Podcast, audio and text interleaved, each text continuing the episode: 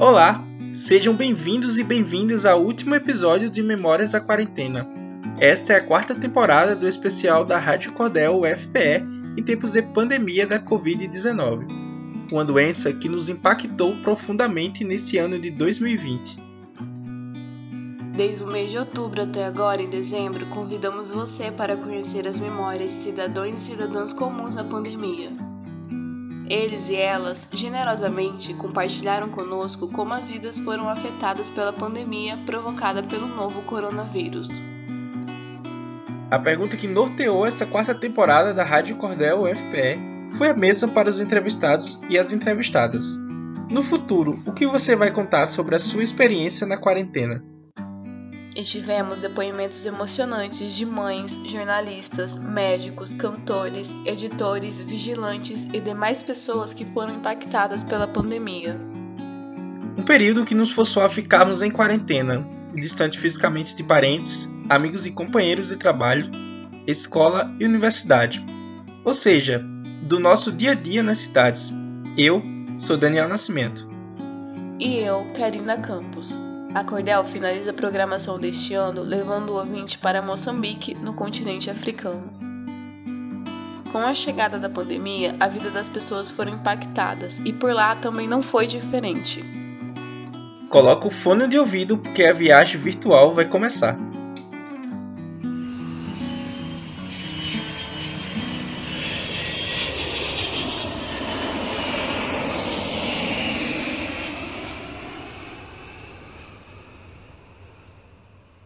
Então, Moçambique fica na África e faz parte dos 54 países que o continente possui. Agora, imagine a África no mapa. Lá embaixo, no canto direito inferior, tem o país insular, ou seja, uma ilha. Ali é Madagascar. Em frente, na região da África Ocidental, fica Moçambique. Então, Moçambique é um país com 11, nós chamamos províncias, que é aquilo que vocês talvez chamariam estado. É um país, é um país muito pequeno mesmo. Então, numa dessas províncias tem cada uma província tem uma cidade, onde é, é, pode ser capital de cada de cada de cada província. Por exemplo, a, a capital de todo de todo Moçambique é Maputo, que tem uma cidade maior é, nas cidades tem os prédios, tem as estradas e tem as ruas mais abertas e tem aquilo que chama-se os bairros. Os bairros também são divididos em escalas.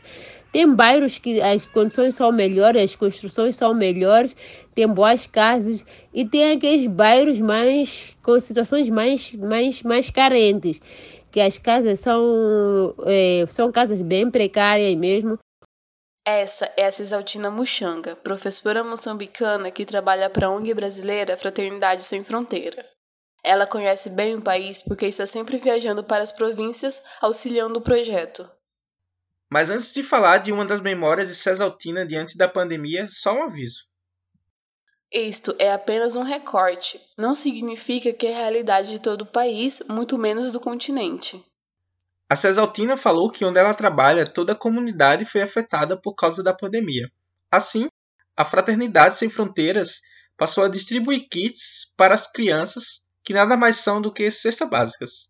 Então, por conta do coronavírus, em março foi decretado o distanciamento social que era do mês. Em cada final do mês, esse tem se prolongado de um mês em um mês. Na verdade, aqui nos, nos centros todos da, da, da, da Fraternidade Sem Fronteira, a criança ia lá, passava as refeições, fazia brincadeiras e tinha um reforço escolar. E os jovens só iam, apoiavam nos centros e iam às escolas também. Os centros são sedes de acolhimento das organizações não governamentais, as ONGs, onde são realizadas as ações nas comunidades. Por conta desse distanciamento social, os centros pararam de servir a refeição. Então, o que tem acontecido? Nós temos comprado o alimento, fazer os kits e distribuir eh, como se fosse uma cesta básica, porque a criança não pode estar no centro. Eu, as minhas viagens eram semanais para Maputo mas por conta de coronavírus também diminuiu também as viagens, porque é, para evitar o uso sempre do transporte público que anda muito cheio, então tem aglomeração. Onde nós estamos, que estamos a trabalhar é uma província, é um lugar um pouco isolado. Tinha a questão de as pessoas ainda não entenderem o que está acontecendo, o que é isso de coronavírus, mas são, todo mundo é obrigado a usar máscara, mesmo no dia da, da distribuição dos kits, que é uma vez por mês, em cada final do mês. Toda criança tem que vir de máscara e tentamos criar esse distanciamento e traçar alguns círculos onde a criança, quando chegar no centro, vai sentar, receber o seu kit, sair e ir para casa. Então, por enquanto, nosso trabalho está mais nesse sentido. Por conta dos jovens que vinham no centro a fazer alguns cursos também, uns cursos profissionais, essas atividades também pararam não estão a ser feitas nesse momento. Então, os trabalhadores mesmo assim, eles têm vindo em escala às vezes para, para evitar que tenha muita gente no centro e evitar a aglomeração. A distribuição desses centros é feita de acordo com o número de pessoas que fazem parte deles. Hoje são distribuídos em médias nos maiores centros volta de 720 a 830 kits de, de alimento para criança. Isso somente para crianças, sem contar com os jovens. Nos centros que nós consideramos que são centros mais ou menos médios ou menores, é por volta de 600 a 200 e 300, 300 kits de alimento que são entregues por cada final do mês.